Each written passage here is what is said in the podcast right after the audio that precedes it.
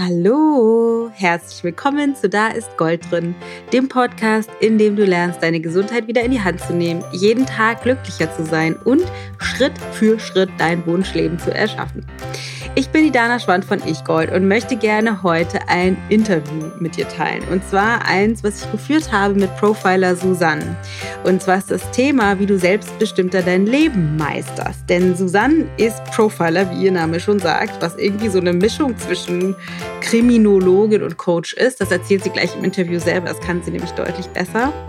Und sie ist wirklich Profi darin, verdeckte Dinge aufzudecken auf der einen Seite und auf der anderen Seite Menschen wirklich zu stärken, darin sich zu erlauben, auch mal Stopp und Nein zu sagen und wirklich sich zu wehren gegen zum Beispiel sowas wie unangemessene Angriffe. Wir sprechen über so viele Dinge, über ähm, Psychopathen, darüber, wie Wikipedia funktioniert, darüber, wie sie angefangen hat, überhaupt diese Arbeit zu machen und wie sie Menschen darin bestärkt, sich aus der Opferhaltung rauszugeben oder auch aus einer Opferhaltung rauszufinden und wirklich sich wieder stark und kraftvoll zu fühlen und gegen bestimmte Dinge zu wehren. Also super, super spannend, wie ich finde. Ähm, du kannst sie überall auf Social Media finden. Sie hat ein unglaublich schönes Design, wie ich finde. Also es mag man mögen oder nicht, ist auf jeden Fall großartig. Alles ist in schwarz-weiß, also ganz sehr, sehr cool. Äh, schau dir das auf jeden Fall mal an. Das ist so schön zu sehen. Auch die Show war sehr schön grafisch gestaltet, echt ganz toll. Jetzt wünsche ich dir aber erstmal viel Spaß bei dem Gespräch. Lass uns direkt reinstarten. Susan, so schön, dass du da bist. Erstmal ein herzliches Willkommen. Ich freue mich riesig. Dankeschön, dass ich dabei sein darf. Ich freue mich auch. So toll. Ähm, ich habe ein bisschen was natürlich gerade schon erzählt, wer du bist und woher ich dich auch kenne, nämlich von deiner Show. Aber was mich jetzt direkt am Anfang erstmal interessieren würde, ist, wo kommst du her? Wie wird man Profiler? Das ist ja das, was du bist. Und was ist so ein bisschen der, der Lebensweg, der dich hierher gebracht hat? In so ist natürlich total einfach. In so aller Kürze. Wie bist du dahin gekommen, wo du stehst? ähm, also Profiler hatte ich mir gar nicht überlegt gehabt. Das kam über die Zeit. Äh, meine Motivation ist und war auch damals meine Erfahrung mit der Psychopathin, die in meiner Familie lebt. Da kriegt man eine Menge Treffer, die man einstecken muss. Und ähm, dann, ich sag mal, wenn man sowas erlebt oder ich sag mal überlebt, dann möchte man anderen helfen, weil man kann nicht ertragen, dass anderen dasselbe passiert, ohne dass man sie warnen würde, mindestens. Ja. Klassischen Weg gegangen, habe Pädagogik studiert, Psychologie studiert, ähm, Zusatzausbildung gemacht, ich bin Transaktionsanalytikerin und habe dann in einer Klinik angefangen, stationär zu arbeiten im therapeutischen Bereich? Ich will leider direkt mal rein, weil ich kenne diese Geschichte von der Psychopathin in der Familie nicht ausführlich. Vielleicht magst du die einmal, einmal kurz erzählen, vor allem auch für alle anderen, die jetzt zuhören. Ja, ähm, das möchte ich gerade nicht ausführlich erzählen, ähm, weil ich kann schlecht sagen, wer es war ähm, oder was da passiert ist, weil dann ist der der Tag quasi rum. Also grundsätzlich bei Psychopathen hast du es mit Leuten zu tun, die selbst keine Gefühle haben und die kein Problem damit haben, anderen Probleme zu bereiten, Schmerz zuzufügen oder die auszunutzen. Okay, aber im Kern hattest du sozusagen in deiner, in deiner Lebensgeschichte, in deiner Kindheit eine, eine Erfahrung davon gemacht, die sozusagen der, den Samen gesät hat für, das war so eine furchtbare Erfahrung und ich möchte irgendwie in die Welt bringen, anderen zu ermöglichen, diese Erfahrung nicht zu machen. Ähm, oder sie besser verarbeiten zu können. Also meine Eltern wussten nicht, dass es eine Psychopathin war. Man wusste jetzt nicht, welches Etikett. Aber ja. ich sag mal, welch Geisteskind.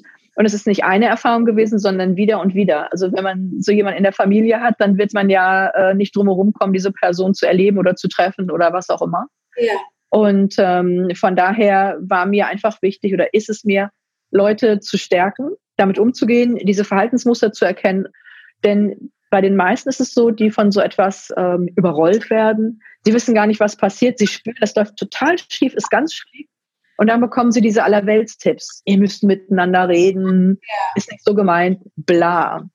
Ähm, du hast es aber bei solchen Leuten mit jemandem zu tun, der auf Gedeih und Verderb, und zwar auf deiner Seite, dich ausnutzt.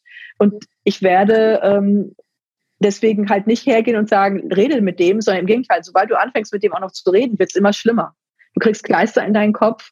Ähm, du kriegst noch die Schuld äh, für das, was derjenige dir antut. Das ist totaler Irrsinn.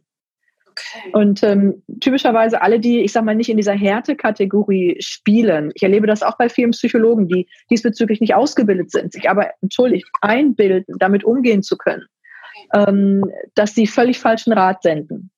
Also ich sag mal, auch die Psychologen, die zum Beispiel in der Forensik arbeiten, die sagen auch, wir brauchen eine ganz andere Gangart für solche Täter. Also diese Kumbaya-Geschichte bringt viele Opfer in weitere Probleme. Und ähm, ursprünglich, wie gesagt, wollte ich psychotherapeutisch arbeiten, habe dann 18 Monate auch ähm, stationär gearbeitet mit 15 Stunden und habe gemerkt, das ist total nicht das, was ich wollte. Ich habe später auch ambulant noch äh, Fälle übernommen, aber irgendwas passte nicht und dann hat das lange gebraucht, bis ich das begriffen habe, was mir nicht passte. Das war, dass ich am Ende der Nahrungskette bin. Das war, dass ich ähm, dann aktiv bin, wenn es schon passiert ist. Hm. Und nicht bevor es passiert. Dann ist ganz viel meiner Zeit äh, und Energie natürlich in eine einzelne Person geflossen, um das zu verarbeiten. Das war auch gut und hat geholfen. Aber all die anderen, die konnte ich ja gar nicht ansprechen, weil ich beschäftigt war. Und wenn diese Person im schlimmsten Fall in ihr altes Umfeld geht, hm. dann passiert es wieder. Und dann ist sie zwar stärker, aber noch nicht stabil und irgendwie Monate später kriegst du wieder und machst den nächsten Schritt. Du kannst mit jemandem nicht von 0 auf 3000 bauen. Du musst immer Steinchen für Steinchen.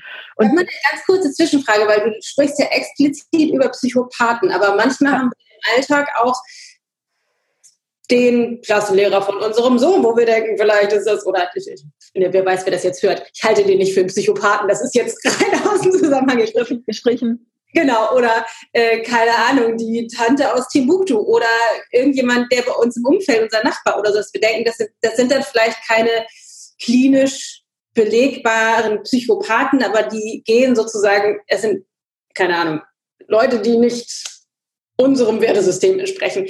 Greift das, für das, greift das da auch oder ist das wirklich explizit auf Psychopathen klinisch belegt, was, da, was du lehrst? Ähm, ich sag mal Jein, sehr klar. Mhm. Also äh, ja, du kannst es auf vieles andere anwenden und nein, es ist ursprünglich gedacht, äh, direkt für Psychopathen äh, zu immunisieren. Aber ähm, das ist also ich trainiere mit den Menschen mentale Sicherheitsarchitektur, also dass es abtropft, dass sie stark bleiben, sofort in ihre Kraft wieder zurückfinden. Und ähm, das ist wie für einen Marathon trainieren. Und dann ist es auch egal, äh, bei der Kraft, die du hast und bei der Ausdauer und bei den Muskeln, ob du halt mal nur einen kleinen Dauerlauf hinsetzt oder Treppen rauf und runter musst. Ja. Ähm, es sind dieselben Schritte zu gehen. Ähm, du hast, bist aber für das, ich sag mal, ultimative Maximum vorbereitet. Das ja. ist, was mir wichtig ist, weil ähm, für, für mich, auch als Profiler, äh, die ich ja Fälle aufkläre, wo es wirklich zur Sache geht, greift vieles, was wir aus der Psychologie kennen, überhaupt nicht in dem Härtegrad, in dem es stattfindet. Und ähm, wenn man das nicht versteht, dann ist man äh, keine Hilfe für die Opfer, sondern man ist letztendlich eine Hilfe für die Täter. Das hört sich jetzt ganz gemein an.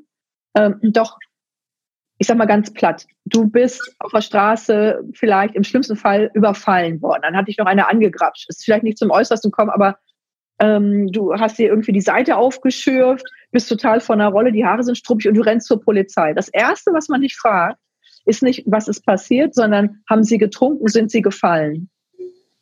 Und an dem Punkt ist jemand, der gerade noch so mit dem letzten Rest Kraft gekommen ist, um Hilfe zu bekommen, abgeschmeckt und sagt, okay, ich kann nicht mehr die Kraft aufbringen, jetzt dafür zu kämpfen, dass ihr mir glaubt. Also mache ich es mit mir aus. Das ist nicht machbar. Also sind diese Personen isoliert. Und das ist letztendlich die Gefahr, die ich wahrnehme. Und deswegen kläre ich so laut auf über Psychopathen, ich streite mich regelmäßig auch mit einigen Psychologen, also es sind eher die, ich sag mal, der alten Riege, die sagen, ähm, ja, aber dann wertest du ja Menschen ab und das tue ich nicht. Es geht äh, um eine Diagnostik. Mhm. Und wenn wir diese Diagnostik haben, haben wir auch das Phänomen und ich sage nicht der oder der ist einer, sondern ich sage, das ist das Phänomen, was stattfindet, das ist der Prozess, mit dem sie dich manipulieren und das ist die Variante, mit der du das gut überwinden kannst, mit der du da rauskommst und ich finde es existenziell wichtig. Und ich finde das auch ganz, äh, finde ich jetzt gerade ganz interessant im Sinne von dieser Frage, dann wertest du dir ab. Das sind ja tatsächlich aus meiner Sicht jetzt spontan gedacht zweierlei Schuhe. Man kann ja sagen, okay, das ist, das sind die Menschen, die ein bestimmtes Profil leben, was dazu führt, dass Ereignisse stattfinden, die ein riesengroßes Problem für die Menschen statt, also ne, sind, die, denen das widerfährt. Das heißt ja nicht, dass man auf der anderen Seite nicht auch erkennen kann, der Ursprung vom Psychopathentum ist Schmerz, Wunden, unverarbeitete Dinge und dem gilt auch, weiß ich nicht, auf einer anderen Ebene Liebe entgegenzubringen oder wie auch immer man das nennen will. Aber das sind ja sozusagen zwei verschiedene Paar Schuhe. Das gilt trotzdem dann zu gucken, wie geht man mit den Opfern um, wie kann man die stärken und wie kriegt man die raus. Ja. Das, das, verstehe ich das richtig? Ja, und ähm, für mich wird für die Opfer viel zu wenig getan. Viel zu wenig. Ähm, das ist so absurd. Also gerade die Bereiche, die helfen sollen, sind leider trainiert und justiert auf, jetzt so frech gesprochen, so Kumbaya-Kompetenz. Das ist auch wichtig. Trotzdem gibt es, ähm, ich sag mal auch, wenn wir jetzt nicht auf die psychische Versehrung äh, ansetzen würden, sondern auf die äh, physische, dann würde man ja, wenn man in die Notaufnahme kommt und hat irgendwie den halben Arm abgetrennt, jetzt auch nicht hergehen mit einer Salbe. Ja. Ja, also da müssen ganz andere Sachen gemacht werden und da muss vielleicht auch der Chirurg teilweise nochmal schneiden und nochmal verletzen, um das wieder zusammenzufügen. Natürlich wollen wir die Person überhaupt nicht nochmal verletzen, wir müssen sehr eindeutig, und ich glaube, das ist der Teil, der viele schreckt, benennen, was das Böse ist. Also ich sage immer, ich glaube an das Gute im Menschen. Ähm, ich sehe es wenig entwickelt. Und um zu dem Guten zu kommen, müssen wir den Blick auch auf das Böse richten. Weil wenn wir so tun, als gäbe es das nicht, äh, also sozusagen diesen Schatten, den wir in der Gesellschaft auch haben, ähm, dann wird der nicht weniger, sondern immer größer. Also ich glaube, das kennt man vielleicht noch für die, die sich erinnern, als sie klein waren. Da hat man gedacht, oh, das ist ein Krokodil unterm Bett oder ein Monster oder so. Da hat man sich nicht getraut hinzugucken. Mit dem Effekt, das wird immer größer. Nur wenn du hinguckst, wenn du das Licht hinhältst, meinetwegen unter dein Bett oder ähm, wo auch immer, dann, ähm, dann siehst du, wie wenig das ist oder was da überhaupt ist und kannst in eine Handlung kommen. Und was unsere Psyche anbelangt, ist es so, dass diese Monster nicht unter unserem Bett wohnen, sondern in unserem Kopf. Mhm. Und darum müssen wir offen darüber sprechen. Das verletzt nicht, ähm, sondern es beruhigt die Opfer, dass sie sagen, Gott, danke, das ist, was ich erlebt habe. Aber ich habe immer gesagt bekommen, da gehören zwei dazu. Das ist so ein Satz, da könnte ich kotzen. Es reicht nämlich, wenn einer spinnt. Ja, ich sag mal, du gehst jetzt über die Straße und einer haut dir ähm, einen Baseballschläger über den Kopf und will deine Tasche klauen. Solange du nicht bei dir in der Bronx nachts um drei wie ein Weihnachtsbaum behängt mit Schmuck rumrennst, würde ich sagen, hast du da nicht wirklich was zu beigetragen. Und das sind so Sprüche, die sind gut gemeint, aber wie Kästner sagte, gut, das Gegenteil von gut ist gut gemeint. Also da ähm, werden wir denen nicht gerecht, denen das passiert. Und die brauchen dann erstmal einfach Unterstützung. So. Ja, ja, das kann ich, kann ich total nachvollziehen, was du sagst. Ich habe hab noch so eine, es gibt für mich ne, aus der Richtung, aus der ich komme, noch so eine spirituelle Variante, aber die rechtfertigt überhaupt nicht zu sagen, da gehören zwei dazu, weil es gibt auf der Ebene, auf der wir gerade sprechen, definitiv sowas wie ein, es gibt einen Täter und es gibt ein Opfer und es gilt es auseinander zu dividieren und dem Opfer eben auch gerecht zu werden. Ich finde das total schön, was du sagst, dass es wichtig ist, da hinzugucken, weil das kann man ja einerseits, wie du sagst, auf so einer Metaebene betrachten, so die die Monster unter unseren Betten. Ne? Das, wenn man das jetzt irgendwie abstrahieren will für die Hörer, auch für die ganzen, ganzen schlechten Gedanken, die wir uns im Alltag machen, über die ganzen Dramen und Ängste und so weiter. Das heißt, wirklich den Blick dahin zu wenden, weil das nicht hingucken macht das, was da ist oder eben vielleicht sogar nicht da ist, noch viel größer und genauso eben ähm, den, den Opfern da die Aufmerksamkeit zu schenken. Was ich total interessant finde, ich habe in mehreren Trainings mal Erfahrungen davon gemacht, dass bestimmte Traumata, wie du das sagst, äh, aus der Kindheit, also wirklich Stimme auf Vergewaltigung, alles Mögliche so aufgelöst wurde. Und ich war total geschockt, weil diejenigen, die, bei de, die diese Erfahrung gemacht haben, die waren total bereit, so wie du das gerade gesagt hast, diese Klarheit und das Benennen und die Eindeutigkeit, wirklich die Taschenlampe obwohl es schmerzhaft ist, auf einer Seite total dankbar anzunehmen, weil endlich dieses im Dunkeln sein und dieses Drama und die Gedankenkreise, dass endlich aufhören darf, diese innere Geschichte. Aber alle anderen, die mit zugehört haben, da waren total viele dabei, die sagten, da kann man doch nicht drüber sprechen. Also ganz viele Gedanken, eher bei den anderen. Kennst du diese Erfahrung auch? Äh, ja, ähm, das haben wir nicht nur bei traumatisierten Personen, das haben wir, jetzt ganz großer Sprung, zu den Teamkollegen. Ähm, wir haben das ja auch da, dass wenn es Konflikte gibt, einige da gar nicht drangehen wollen. Die wollen immer nett, nett, nett. Die haben selbst ein Problem mit Konflikten. Und die sind dann keine Hilfe, sondern eine Bremse für das Ganze. Und bei den traumatisierten äh, Mitmenschen ist es so, da brauche ich Leute, die echt Rückgrat haben und sagen, wir gehen da jetzt durch. Also zum Beispiel die Anthropologen, die haben so einen ganz tollen Spruch, äh, wenn es um die Geburt geht und wenn man ein Trauma verarbeitet, gebiert man quasi eine gewisse Heilung. Ähm, und die äh, wichtigste Hilfe bei der Geburt ist ja die Hebamme. Und die sagen, die Hebamme muss eine Drachentöterin sein. Ja. Denn wenn die Gebärende das Gefühl hat, ähm, dass sozusagen ihre eigenen Dämonen, also ihre eigenen Ängste, äh, von der Hebamme, also der Drachentöterin, bekämpft werden können, dann kann sie sich auf den Prozess einlassen. Kann sie nicht vertrauen, kann sich nicht einlassen. Und genau darum werden ganz viele Konflikte nie geklärt, weil wir zu wenige Drachentöter haben. Das sind keine Rambos, die irgendwie durch die Gegend ballern, sondern die sich hinstellen und sagen, komm, ja. ich habe Erfahrung, ich habe Rückgrat, ich schreck das nicht, kann Tränen geben, kann Blut geben, wir ziehen das jetzt durch und dann sind wir aber auch durch. Und der Prozess ist schmerzhaft, wirklich wie eine Geburt, aber dann, dann hast du auch sozusagen diese neue Kraft und diese neue Fülle in deinem Leben, weil das, was den permanenten Schmerz gemacht hat, ist ja auch wie eine Drainage von Energie. Ja, super cool. Finde ich total, ich hatte gerade voll die Erkenntnis, weil ich mich manchmal nicht frage in unseren Coaching-Kursen, mir ist es total wichtig, ich glaube, deswegen bin ich auch so inspiriert von der Arbeit, die du machst, genau dafür zu stehen. Ich, ich würde das wahrscheinlich in meinen Worten, hätte ich das sowas wie Rückgrat oder auch die Fähigkeit, ähm, im Englischen würde man sagen sit with, also mit jemandem sozusagen zu sitzen oder dabei zu bleiben, das zu halten, den Rahmen zu halten, während der durch seinen Schmerz durchgeht. Und das ist richtig mal einmal durch die Hölle durch, aber das zu halten und nicht selber zu sagen, so, oh nö, das will ich jetzt eigentlich ist mir irgendwie unbequem. Und in unsere Coaching-Kurse ist genau das nämlich, dass, dass meine Absicht ist, sowas wie, du das gerade gesagt hast, sowas wie eine Drachentöterin, wäre jetzt auf diesen Begriff nicht gekommen, aber sowas wie eine Drachentöterin zu sein, im Sinne von das so stabil und sicher zu machen, um den Teilnehmern zu ermöglichen, einmal, wenn es das braucht, braucht ja nicht bei jedem, weil es kommt darauf an, auf die Erfahrung, die sie gemacht haben, aber es gibt immer traumatisierte Menschen, wirklich einmal durch die Hölle durchgehen zu dürfen, um dann nämlich auf der anderen Seite erleichtert rauszukommen. Finde ich total. Okay, das, das finde ich wichtig. Ja. Und das Wesentliche bei den Drachentötern, die sind durch ihre Hölle schon durch. Ja, genau. So, also alle, die selber durch ihre eigenen Höll Höllen, es hört jetzt so dramatisch an, aber ein bisschen Drama, Baby, brauchst ja. Äh, die durch ihre eigenen Höllen noch nicht durchgegangen sind, sind keine Drachentöter. Das wäre fatal, weil wenn du selbst bedürftig bist nach jemandem, der quasi, du sagst, du sit with, ähm, dabei ist oder einfach mit dir geht und dann selbst mehr Panik kriegt, das kann dann so ein Opfer nicht gut ab. Nee. Ähm, aber die spüren schon, wer den Wumms hat. Ja, voll cool.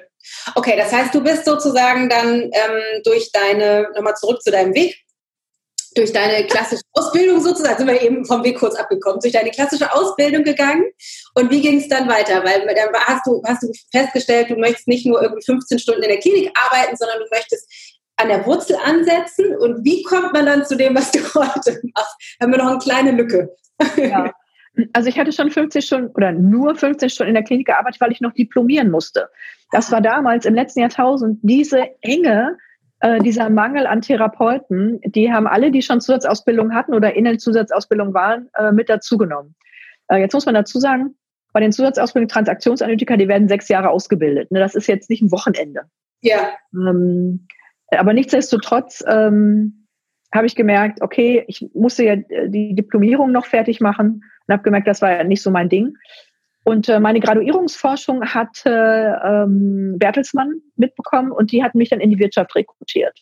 Einen coolen Spruch hatte der Personaler damals zu mir gesagt, wie ging das? Sagte, ja, äh, Sie arbeiten doch mit Junkies, können Sie auch unsere Schlipsträger wieder gerade ziehen. und ich dachte, okay, und ähm, äh, war ja für mich noch auf der Suche, dass ich dachte, okay, ich habe jetzt irgendwie Jahre, Jahrzehnte Ausbildung gemacht und irgendwie merke ich, das ist es nicht. Was ist das für eine Scheiße? Aber in der Rückschau merkt man dann, okay, das war richtig und gut, weil ich mit einer anderen Tiefe und Textur an bestimmte Dinge herangehe. So, und dann kam ich quasi über diesen Call aus der Wirtschaft in die Wirtschaft und habe festgestellt, selbe Probleme, aber alles nach außen schick, schick. Ähm, und man kriegt dann nicht irgendwie äh, Wasserflaschen an den Kopf geschmissen, wenn einem was nicht passt, sondern nur ein paar Worte. Das war ja ein Witz dagegen.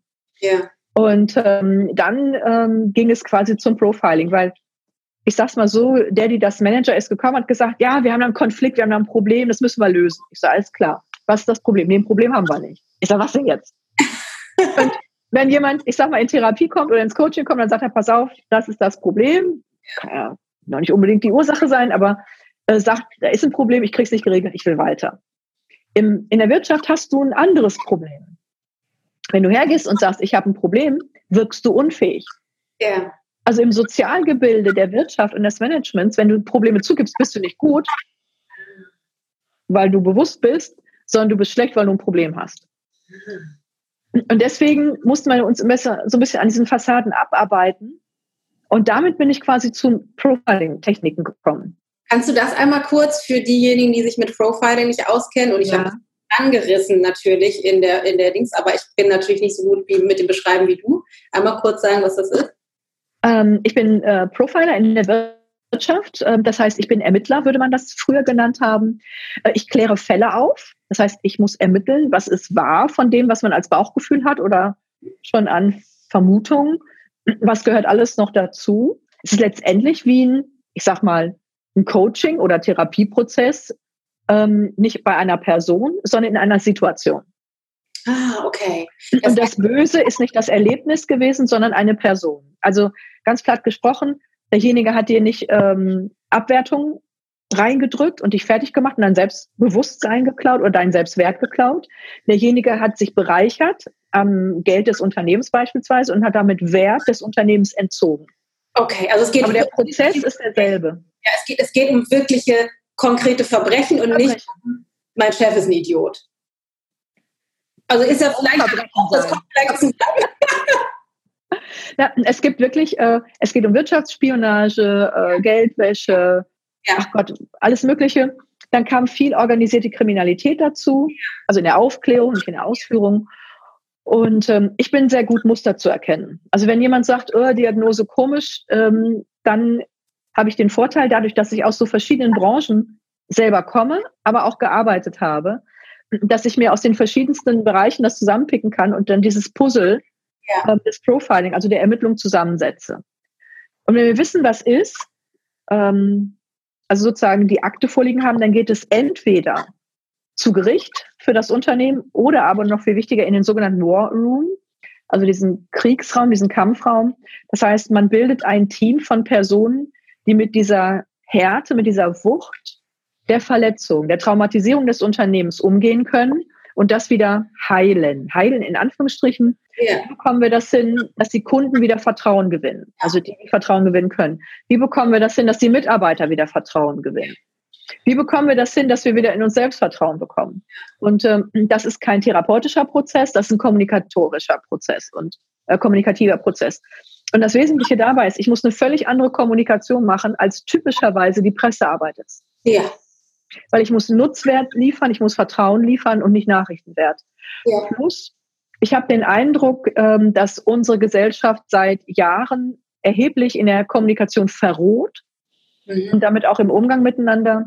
Und das Rufmorden ist in der Wirtschaft so ein gängiges Mittel geworden. Das haben die sich aus der Politik abgeguckt, ähm, dass einem Angst und Bange wird. Also gerade die vielen äh, jungen Innovatoren äh, beraten wir da, wie sie ihre Wallrooms aufbauen, weil es, ähm, ich sag mal, leider mit wenig Geld und ähm, nur ein bisschen krimineller Energie schnell möglich ist, einen Konkurrenten aus dem Feld zu drängen, wenn man Ethik äh, für sich nicht lebt. Ja, okay, super spannend. Weil was mich nämlich da jetzt nochmal weiter interessieren würde, ich finde das total interessant, weil das sind so, das ist ja super komplex, was du da machst, ne? Weil das ist ja, einerseits könnte man denken, so, so aus, aus so der Kriminalogie, ich weiß gar nicht, das Wort nicht, Kriminologie. Kriminologie. Genau, also das, was die Polizei macht, aber auf der anderen Seite ist das ja auch sowas wie Coaching oder therapeutische Arbeit mit den Teams und intern, damit das irgendwie alles funktioniert. Aber auf der anderen Seite dieses, diese Kommunikation nach außen, das ist ja fast sowas wie Heilungsmarketing, also sozusagen, wie kann ich mich wieder neu positionieren? Ja. Und, ne, also so, also wieder mit den Kunden kommunizieren, damit es halt wieder, also super, finde ich super spannend. Ähm, du hast aber ja dann daraus, also du hast ja eine eigene Erfahrung gemacht, was genau, ja. also ist ja, man ist ja immer gut, ne? man sagte als Yogalehrer auch immer, es ist total gut, wenn man selber einen Bandscheibenvorfall hat, dann kann man das besser mit den, mit den Yogaschildern damals, als ich das noch gemacht habe. Deswegen ist es natürlich jetzt auch spannend. Ähm, du hast selber so eine Erfahrung gemacht, das würde ich gerne jetzt einmal kurz hören und daraus ja einen ganz neuen Bereich gemacht. Das heißt, du machst ja jetzt nicht 100 Prozent deiner Zeit bist du ja Profiler in Wirtschaftsunternehmen, sondern du machst ja noch eine ganze Menge was anderes. Wie, also was ist passiert und wie hast du das genutzt? Ähm, also ich habe immer schon viele Vorträge gehalten, auch an den Hochschulen natürlich. Und die Studenten sind irgendwann in Amt und Würden und sagen, können Sie das mal für unsere Manager auch erzählen, nicht nur für die Studenten. Ja. Und ähm, dann habe ich gemerkt, ähm, es kommt so ein Multiplikatoreneffekt auf. Das heißt, ich habe jetzt nicht nur die Studenten hier, die, keine Ahnung, 30, 40, mhm. Lehrer, sondern die tragen das weiter in ihre Unternehmen. Damit werden die Unternehmen stabiler. Und das ist letztendlich, was ich erreichen möchte mit den Vorträgen auch oder der Abendshow, dass möglichst viele Menschen darüber aufgeklärt werden, wie funktionieren diese Mechaniken. Das sind alles Verhaltensmuster, bestimmte Prozesse, die ablaufen in jedem Bereich. Ähm, und wie schütze ich mich? Also du sagtest, Mensch, das ist ja total komplex, wirkt auch kompliziert. Letztendlich sind es einfache Muster und einfache Systematiken. Wenn du die erkennen und lesen kannst, weißt du, wie du antwortest. Also es ist letztendlich wie ein Schachspiel. Natürlich sind echt viele Figuren auf dem Feld und eine Menge Regeln und man muss viel im Kopf haben. Aber ähm, wenn du weißt, wie was funktioniert, da musst du noch kein Schachweltmeister sein. Du kannst dich trotzdem schon besser schützen. Okay. Und das ist es, worum es mir geht, ähm, dass ich immer, ich sag mal, eher früher in die Aufklärung komme. Das heißt, nicht mehr nur noch Fälle aufkläre, ja. sondern auch Menschen aufkläre, damit sie diese Fälle ja gar nicht mehr erleben müssen. Ja. Okay, und dann jetzt nochmal zurück zu dem Vorfall bei dir, weil du wurdest ja auch, ich wusste gar nicht, dass man das so sagen kann, das habe ich bei dir in der Show gelernt, gerufmordet. ja. Oder hast du das Wort erfunden? ich glaube, man kann das mit dem Deutschen so machen, dass man sich das so rumbaut und bastelt. Ja, ähm, also bei uns war es sehenden Auges letztendlich. Wir sind ähm, über einen Einzelfall in eine Thematik reingekommen, mit der wir vorher nichts zu tun hatten. Ich nenne das die Gutachtenmafia. Ich nenne es deshalb so, weil in meinem Studium der Pädagogik und Psychologie ähm, hat man schon von einer Gutachtenmafia äh, bei Rechtsgutachten gesprochen. Ich habe da nie drauf gehört, weil ich war ja mit einem ganz anderen Bereich unterwegs. Ich war bei Diagnose und Beratung und nicht bei, ähm, ja, bei Familiengeschichten und sowas. Ähm, bin da Jahrzehnte später nochmal drauf zugekommen und wir haben festgestellt, dass in Deutschland das also äh, nicht nur Blümerand ist. Das ist so schlimm, dass äh, im Jahr 2016, als wir anfingen äh, zu recherchieren, schon 250 EU-Petitionen eingegangen waren gegen diese Praxis in Deutschland. Es gab vom UN-Menschenrechtsrat ähm, für Kinder einen Rüffel an die Bundesregierung, unbedingt da dran zu gehen. Ähm, diese Gutachtenmache, das ist ein Riesending. Gerne verlinken wir, da hat gerade das ZDF eine große Zoom-Reportage wieder dazu gemacht, verlinken wir ein paar Filme, wenn ihr Lust habt. Sehr gerne. Der normale weiß gar nicht, was es mit ihm zu tun haben könnte und dass es stattfindet. Und es ist wirklich ein Drama, ein Skandal, der so groß ist, ähm, dass, wie gesagt, die Regierung mehrfach gerüffelt und aufgefordert worden ist, da was zu tun. Und sehr involviert in diese Gutachtenmafia sind Personen und auch im Vorstand des Bundes der deutschen Psychologen und in anderen Bereichen, wo man sich ähm, sehr eindeutig meiner Meinung nach damit bereichert, Rechtsgutachten zu generieren. Äh, die sind exorbitant teuer. Für mich ähm, hat es den Tatbestand Zwunger. Und, Darf ich äh, ganz kurz um das, ich, ich komme ja nicht so richtig aus, der, aus dem Bereich und ich ja. glaube, viele der Hörer auch nicht. Ich stelle mal so schön dumme Fragen, damit ich auch. Also in meinen Worten, es gibt rechtliche Gutachten, die sozusagen durch Gerichtshof und so durchgehen, die aber nicht da sind, weil das Gutachten an sich, also weil das sozusagen Rechtsprechung ist, sondern weil ähm, weil irgendwelche Leute irgendwem besonders viel Geld bezahlt haben, sodass dann der Gerichtshof sagt, ja, stimmt, das ist die Wahrheit. Ist das so, diese, diese Mafia? Äh, lass es mich ein bisschen aufdröseln, und zwar von dem Fall aus. Ähm, wenn dir jemand was will, dann könnte er dich ja anzeigen und sagen, du bist eine Böse, du hast was Böses getan. Wenn man das bei der Polizei macht, strafrechtlich wird, wenn da nichts dran ist, sofort eine Gegenuntersuchung gemacht, ob ja. du dich mobst. Also eine strafrechtliche Untersuchung geht immer in beide Richtungen. Ja, okay. Wenn der aber ein bisschen pfiffiger ist und wirklich böse, dann wird er dich nicht anzeigen, du hättest strafrechtlich was gemacht, sondern du hättest was Böses mit deinen Kindern gemacht. Der zeigt dich nicht bei der Polizei an, sondern beim Jugendamt. Ah.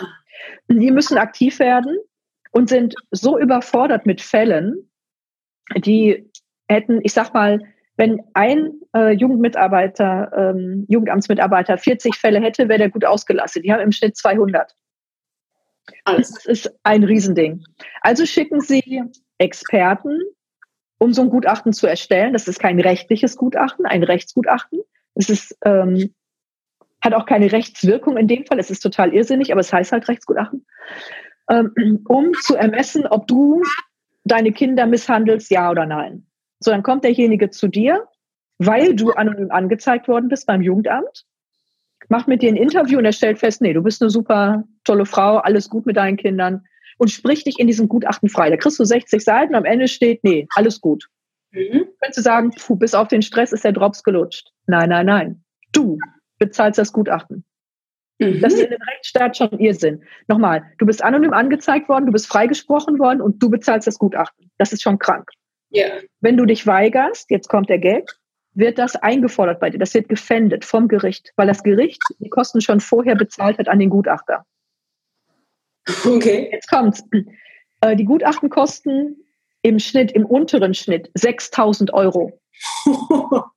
Also wir haben schon Gutachten für 30.000 Euro bekommen auf den Tisch und die sind alle gleich mies. Jetzt kommt's aber, und das ist das, wo ich sage, dass ich finde, mal abgesehen davon, dass diese Gutachten zu 50 Prozent scheiße sind, gerne verlinken wir ähm, eine Studie dazu, die das Familien- und Justizministerium beauftragt hat, weil diese Gutachten extrem schlecht sind. 50 Prozent der Gutachten sind so mangelhaft, dass sie vor Gericht gar nicht verwertet werden dürften.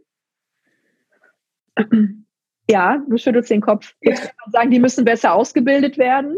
Ja, aber es gibt nur einen einzigen Ausbilder in Deutschland, die GWG, monopolistisch. Ähm, die sind wieder über Vorstände verdrahtet mit dem BDP, mit dem Bund Deutscher Psychologen, auch wenn die das immer weit von sich weiß. Aber jetzt kommt's. Diese Rechnung von 6000 Euro für ein Gutachten, das laut Studien, wissenschaftlicher Studien zu 50 Prozent wahrscheinlich Schrott ist.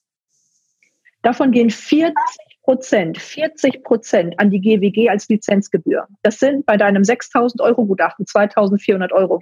Das ist Wucher. Mhm. Klingt so, als so, würde die gut.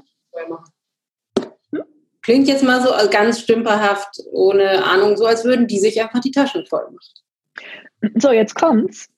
Ähm, nachdem ja hochgekocht ist, auch mehrfach in der Presse, dass das nicht richtig ist mit den Gutachten, hat man empfohlen, dass, weil die Gutachten so schlecht sind, nicht die Ausbildung der Gutachter besser wird, sondern man zwei Gutachten in Auftrag gibt.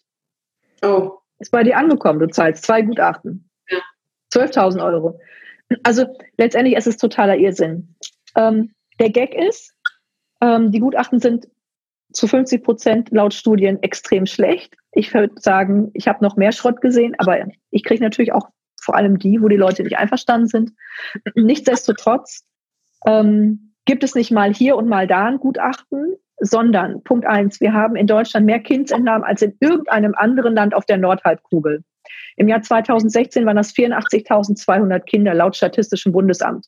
Das ist exorbitant. Das ist eine große Stadt. Moment, habe ich das richtig verstanden? Im letzten Jahr, in einem 2016, Jahr? In 2016. In einem einzigen Jahr. 84.200 Kinder. Okay. ähm, geht noch weiter. Wenn du weiter denkst, jedes dieser Kinder muss Minimum ein Gutachten bekommen haben.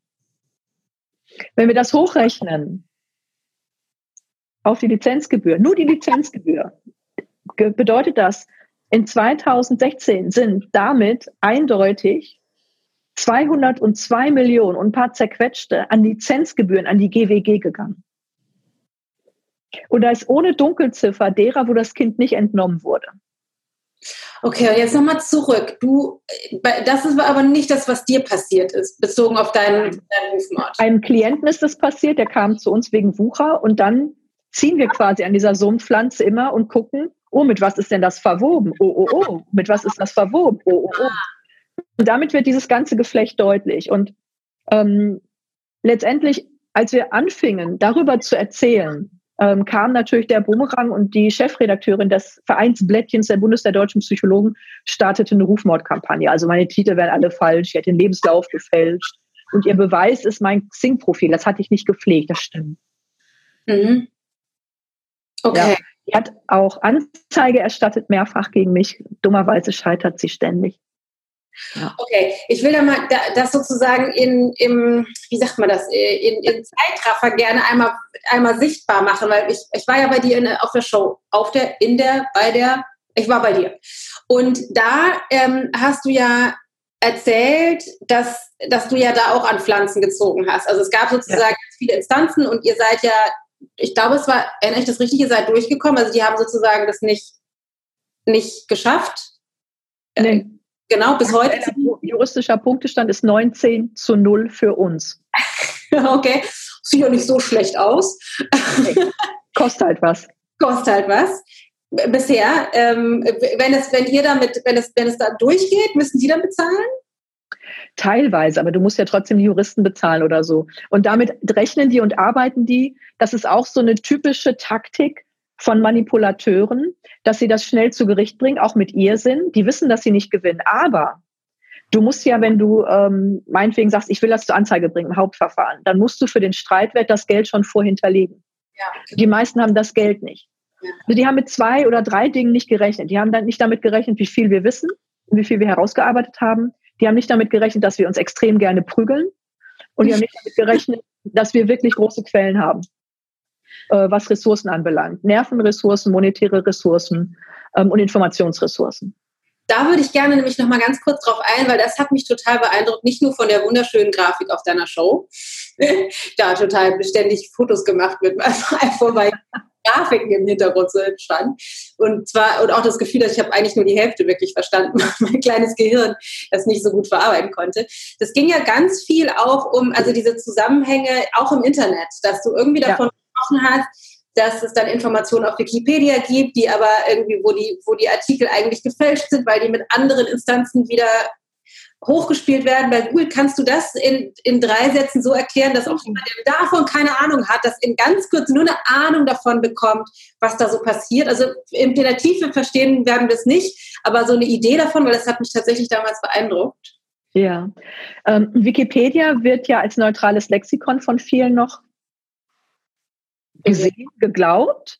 Ähm, tatsächlich ist es aber so, dass Wikipedia eine Meinungsmachmaschine ist Sie ist auch ähm, also rein rechtlich nicht verfassungskonform, weil sie Monopolist ist. Ähm, ganz platt gesprochen, wir verlinken vielleicht den Link zu einem Film, der wissenschaftlich herausarbeitet, wie schlimm es mit der Wikipedia steht. Wollen wir es machen? Ja, super gerne. Ähm, das ist der Film Zensur von Markus Fiedler, den man auf YouTube sehen kann. Der ist lang und trotzdem extrem wichtig, was da so reinspielt. Also bestimmte Interessengruppen, ähm, ich sag mal, beherrschen die Wikipedia. Ähm, der US-Senat hatte solche Bauchschmerzen mit der Wikipedia, dass er auch wissenschaftliche Studien in Auftrag gab. Und die Purdue University, Purdue University hat herausgearbeitet, dass ein Prozent der Wikipedia-Schreiber 77 Prozent des Contents schaffen. Das bedeutet, wir haben nicht eine Schwarmintelligenz, sondern wir haben sehr wenige, die sehr viel machen. Das könnte theoretisch sauber sein. Aber tatsächlich ist es so, äh, eine der investigativen Journalistinnen, Helen Wojnicki, sagte, the trolls came in and took over. Und so haben wir das nicht nur im angloamerikanischen Bereich, sondern auch im deutschsprachigen Bereich, letztendlich flächendeckend über den Globus. Ähm, die Wikipedia ist innen aufgebaut wie ein Feudalsystem. Das heißt, die Obersten können alles unten wegschassen. Wenn du einmal nach oben gekommen bist, beherrschst du alles unter dir drunter. Du musst dich keinem gegenüber mehr rechtfertigen, nur noch denen auf deiner Ebene. Aber wenn genug hochkommen, ist klar, dass wir eine Meinungsmachmaschine haben. Ähm, und die Artikel auf Wikipedia, das, was man vorne sieht, ähm, sind gerade da, wo es um Geld geht. Politik, Geopolitik, Pharma, Medizin, Psychologie auch. Sind, ich sag mal, sehr stark reingewaschen in deren Bildbild. Und wenn man wissen will, was wahr ist, dann muss man ehrlich gesagt hinten in den Verlauf gucken bei Wikipedia. Das ist so ein kleiner Reiter, den man hat bei einem Artikel, um überhaupt ermessen zu können, was da ist. Und ähm, was diese Schreiber machen mit Personen, die ihnen nicht gefallen, äh, weil sie, ich sag mal, Dinge aufklären. Beispielsweise Dr. Daniele Ganser ist Friedensforscher. Der ist da als Verschwörungstheoretiker verschrien, weil er ein paar unangenehme Fragen zum, ähm, ja, zu 9-11 gestellt hat. Und ähm, was passiert ist, man sucht und schafft selbst auch gezielt Negativquellen, Negativrezensionen, Negativblogartikel und verlinkt die mit Wikipedia und sagt, das ist die Welt. Das heißt, die positiven oder neutralen werden gar nicht mehr verlinkt. Also mein Wikipedia-Artikel ist, glaube ich, sogar schon wieder relativ gut. Zwischendurch ähm, war ich, wer weiß was. Also zum Beispiel auch die Strafanträge, die gegen mich gestellt worden sind, ähm, die wurden vorrangig gestellt, um das in Wikipedia wieder reinpacken zu können. Weil dann steht da, ja, ne, Strafantrag. Dass das nichts bedeutet, dass das vom Tisch gefegt wurde, dass es sogar äh, dazu führte, dass die Staatsanwaltschaft wieder gegen diese Frau zurückermittelt hat, die sogar schon mal wegen Verleumdung, also einer solchen Straftat verurteilt worden ist. Auch wenn es aufgehoben worden ist wegen Meinungsfreiheit. Ähm, das wird dort nie niedergeschrieben. Und der Gag ist, guckt mal unbedingt, ähm, man muss immer zur Quelle gehen und nicht nur des Textes, sondern des Urhebers. Der Gag ist, die, die mich mies geschrieben haben, sind auch die, die in Wikipedia sie hervorragend nach vorne geschrieben haben. Mhm. Auffällig, ja? Mhm. Also, dass sie zum Beispiel als ähm, Journalistin rausgeflogen ist bei der Welt, beim Spiegel und so, das wird ja überhaupt nicht benannt.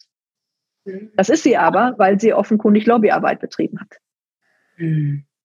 Was gibt sich aber als freie Journalistin. Und das sind so Sachen, wenn du nur an der Oberfläche bleibst, dann bist du in der Filterblase der Meinungsmacher. Ja. ja dann sind Gummibärchen auch gesundheitsförderlich, Zucker hin oder her.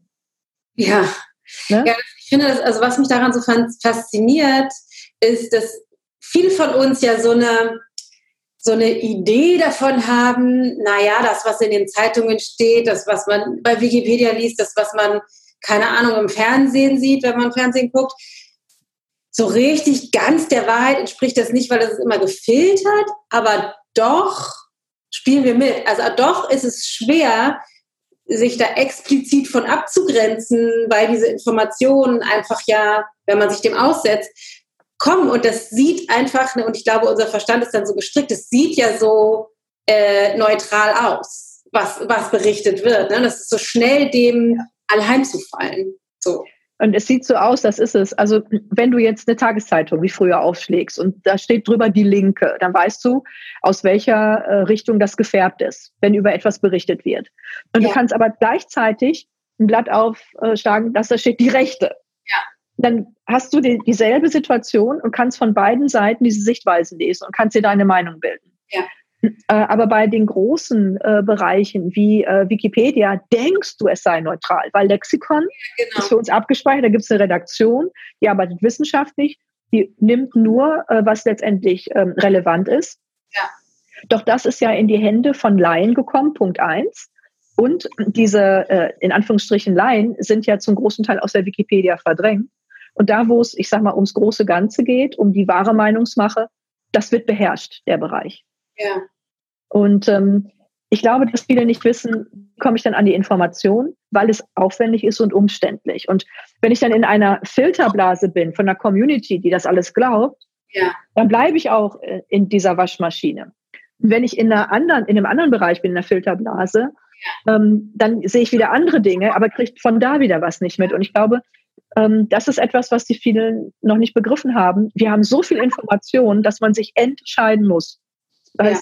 gehe dahin oder dahin, aber ich kann nicht alles überblicken, keine Chance. Ja.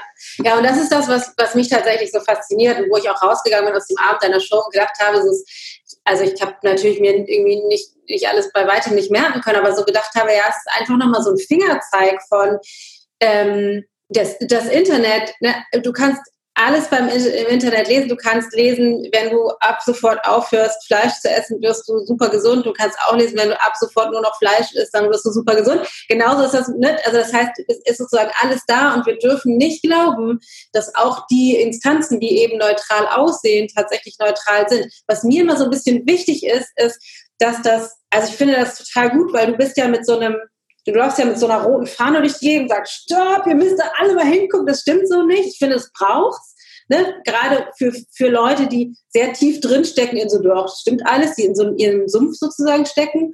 Und mir ist immer total wichtig, das als wie so ein Weckruf zu sehen, um dann sich so wie so ein bisschen zurückzuziehen und zu sagen, okay, ich, ich guck mal, dass ich mir meine eigene Meinung bilde und zwar nicht aufgrund von vermeintlich neutralen Meinungsmacherei, sondern wirklich in allen möglichen Facetten gucke und wirklich in mir nochmal forsche. Was ist das, was aus normalem Menschenverstand für mich wertvoll ist? Siehst du das auch so? Ähm, ja, ich finde es wichtig. Ähm, ich glaube, auf der einen Seite trainiert uns diese, ähm, die Technik und Gesellschaft dahin, infantiler zu werden. Ja. Aber die Masse an Möglichkeiten verlangt, erwachsener zu sein. Genau, ja, genau so. Perfekt aus. Und ähm, ich glaube, dass äh, viele maximal verwirrt dazwischen sind, sagen, was jetzt eigentlich?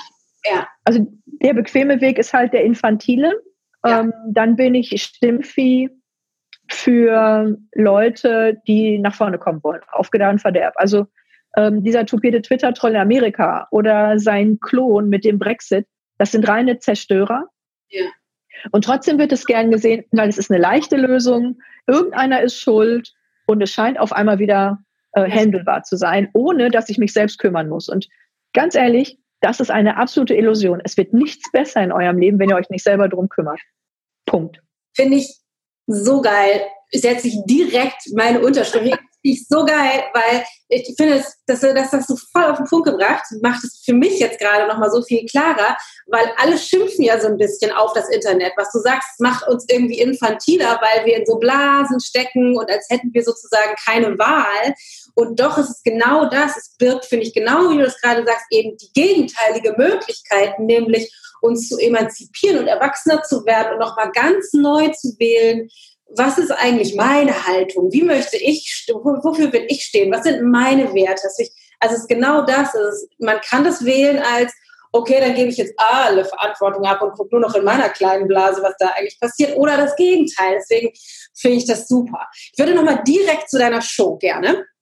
Mhm. Weil ähm, da würde ich gerne die Leute hinschicken, weil es ist ja nicht nur, dass man eine ganze Menge kann, sondern was äh, was ich ja auch, ich bin der, äh, im Herzen früher Grafikdesigner, das hatte ich dir damals, das ist da auch gesagt, ich finde ja die, ich finde die Aufmachung und das Ganze, also es ist wunderschön, aber auch wunderschön anzusehen und es ist eine große Freude. Ich habe zwischenzeitlich Tränen gelacht. Ähm, sag doch nochmal ganz kurz, was kann man, also was nimmt man mit? Was ist der Mehrwert, der Nutzen? Warum sollen die zu deiner Show kommen? Ähm, mehrere Sachen. Ähm, ihr seht und lernt, wie ein Profiler ermittelt ja. und analysiert. Ähm, und ihr guckt nicht nur zu, sondern ihr, ihr könnt es dann sofort auch selber machen. Ja. Wir haben äh, also einen akuten Fall da, einen großen. Und ihr lernt, wie ihr euch immunisiert gegen solche Rufmörder, solche Filterblasenbauer, solche Bergaufbremser. Also ich sag mal, das ist eine Immunisierung gegen Idiotie. Das finde ich ganz wichtig, weil es gibt Irrsinn im Technischen, es gibt Irrsinn im Menschlichen und das ist immer gut, immun zu sein, weil dann bleibt man souverän und ähm, es hilft ja gar nichts, denen dann auch irgendwie ein zu hauen. Da kommen wir nicht mit weiter, sondern es ist wichtig, dass wir unser Leben leben. Und ja. von daher ähm, habe ich ganz große Freude und ich freue mich, dass ich diese Show überhaupt spielen darf, dass äh, der Promoter mir diese Chance gegeben hat und wir sind, das ist richtig riesig geworden. Also ich habe das gar nicht geschnallt, wie groß das ist. Erst bei der Probe, einen Tag vor der Premiere, habe ich gesehen, mein Gott, wie groß ist das Ding? Wir sind mit zwei 18-Tonnern und einem Nightliner unterwegs, das sind 42 Leute aktiv, damit ich da, ähm, ihr seht ja nur mich leider, ich da äh, all das ähm, euch zeigen kann, äh, was so passiert in dieser Welt und wie man damit umgeht und vor allem gute Laune dabei hat. Ja. Und wir haben noch ein paar Termine äh, vor uns. Wir haben Shows nachgelegt, Hallen vergrößert, weil in einigen Städten der Andrang so riesig war. Und wir sind, glaube ich, insgesamt dann bei 69 Terminen. Wahnsinn. Was für ein Marathon. Okay, das verlinken wir natürlich alles. Ähm, ja. Was da kommt, wie viele Termine sind noch über von der aktuellen Show? Ich glaube, Hamburg war einer der ersten, ne, als ich da war. Hamburg war Premiere. Hamburg war Premiere. 19 Shows sind gespielt. Das heißt, es kommen noch 50. Genau. Wow. Genau. Das heißt, man hat auch eine relativ gute Chance, dass du irgendwo in der Nähe nochmal bist, dass man nicht so wahnsinnig weit fahren muss. Das genau. alles verlinken. Und was ich noch hinzufügen möchte, was man auch mitnimmt, ähm, das eine, was du sagst, das heißt, dass du dich gegen diese ganzen Rufmörder immunisieren kannst, aber vieles von dem, was du sagst, kann man eben, finde ich, auch im Alltag anwenden, auf, ne, keine Ahnung, wenn mein, wenn mein Arbeitskollege einen schlechten Tag hat, wie kann ich damit umgehen? Also in so kleinen, also in so Nuancen, da muss ich natürlich nicht gleich ein Verfahren einleiten, aber da kann ich schon mitnehmen, wie kann ich mich innerlich auch stärken und da, äh, da Raum für kreieren, dass, dass es mich eben nicht so antriggern. Und das ist etwas, was zumindest bei uns in der Community, in meiner Blase, in der ich mich bewege, immer wieder ein Thema ist, ähm, die Meinung der anderen oder die, die, ähm, die Themen der anderen nicht so sehr an mich ranzulassen. Und dafür ist das natürlich sensationell. Und du hast mir vorhin verraten, ja, das was? die einzige Show, sondern es geht ja weiter. Ah. Ja, die äh, Live-Show geht weiter. Ähm, wir werden äh, das Kreuzfeuer spiele ich bis Ende März.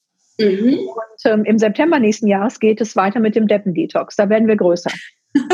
Deppen. Also, genau, wir sind jetzt nicht gerade klein schon vorher. Ich glaube, die Show könnte, also wenn jetzt alle Karten verkauft werden würden, glaube ich, sind wir bei 130.000 für jetzt Kreuzfeuer und das Deppen Detox wird richtig groß. Wow. Da geht's, beim Deppen-Detox geht es darum, sich gegen Pfeifen und Psychopathen äh, elegant zu wehren. Ja, okay, es geht dann noch mehr sozusagen in den Alltagsgebrauch. Ja, Oder? also ich würde sagen, weil das Kreuzfeuer fokussiert auf den Prozess, wie machen Sie es? Ah. Das, der Deppen-Detox äh, fokussiert auf diese Personen. Was für Typen sind das? Ah, okay, dass man die besser erkennen kann, um sich ja. schneller abzugrenzen.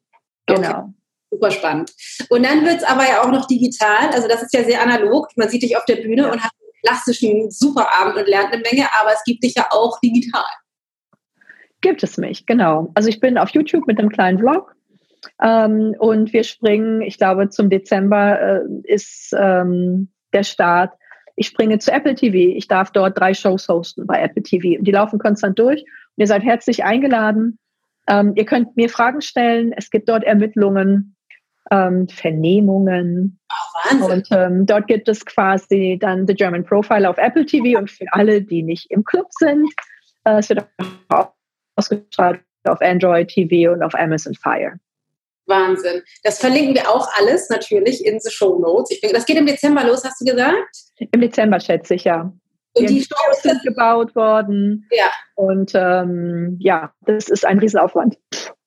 Glaube ich. Die Show ist live? Auch? Äh, nein, das sind wie, wie Fernsehsendungen, okay. Fernsehshows. Ja, wir das vor Ort. Ah, okay, ja, cool. Super spannend. Okay, dann bist du aber wahrscheinlich noch einmal ganz kurz, wo findet man dich noch? Instagram sicherlich? Facebook? Instagram, Facebook, LinkedIn. Oh. oh. Gar nicht, dass ich so viele Follower habe. Also ich wusste, dass ich viele Follower habe. Es kam äh, heute oder gestern äh, gab es so eine Art Award vom CEO zum Business Influencer. Wer hat die meisten ähm, Follower auf LinkedIn? Äh, ich bin auf Platz 10. Ja, herzlichen Klitschko und vor Philipp Lahm. Oh, das ist mal ohne Fußball Voll cool. Das verlinken wir natürlich auch alles in den Show Notes. Ähm, gibt es irgendetwas, also ich habe gleich noch drei Fragen an dich, aber gibt es irgendetwas, was du abschließend noch mitgeben möchtest, was du denkst, ja, das, also dieser Crowd, äh, was, was möchte ich denen noch mitgeben, so als Lebensadvice aus deiner Erfahrung heraus? Ja, also wenn euch irgendwie einer blöde kommt, dann versucht der euch in eine Filterblase zu packen. Das Schlimmste wäre, das zu glauben. Ja. Und das Wichtigste ist immer, du entscheidest selbst, was du glaubst. Also glaubst du, was irgendwelche Neider, ähm, Mieslinge oder stagnierten Menschen dir erzählen oder glaubst du das, was dich nach vorne bringt? Und das ist deine Entscheidung jeden einzelnen Tag. Und Churchill sagte schon, niemals, niemals, niemals aufgeben. Es ist ein Ressourcenkrieg, einfach weitermachen. Sehr geil. Okay, dann meine drei letzten Fragen. Die Welt braucht. Vervollständige mal bitte diesen Satz. Die Welt braucht. Wahrheit.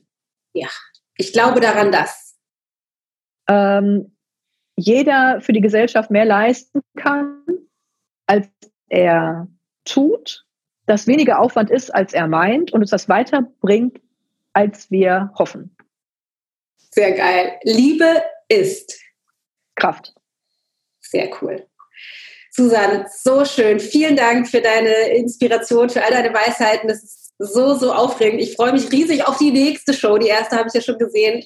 In ja. Massen lauft hin zur Show und sichert euch die Tickets für die 130.000. Ihr könnt so viel von dir lernen. Vielen Dank.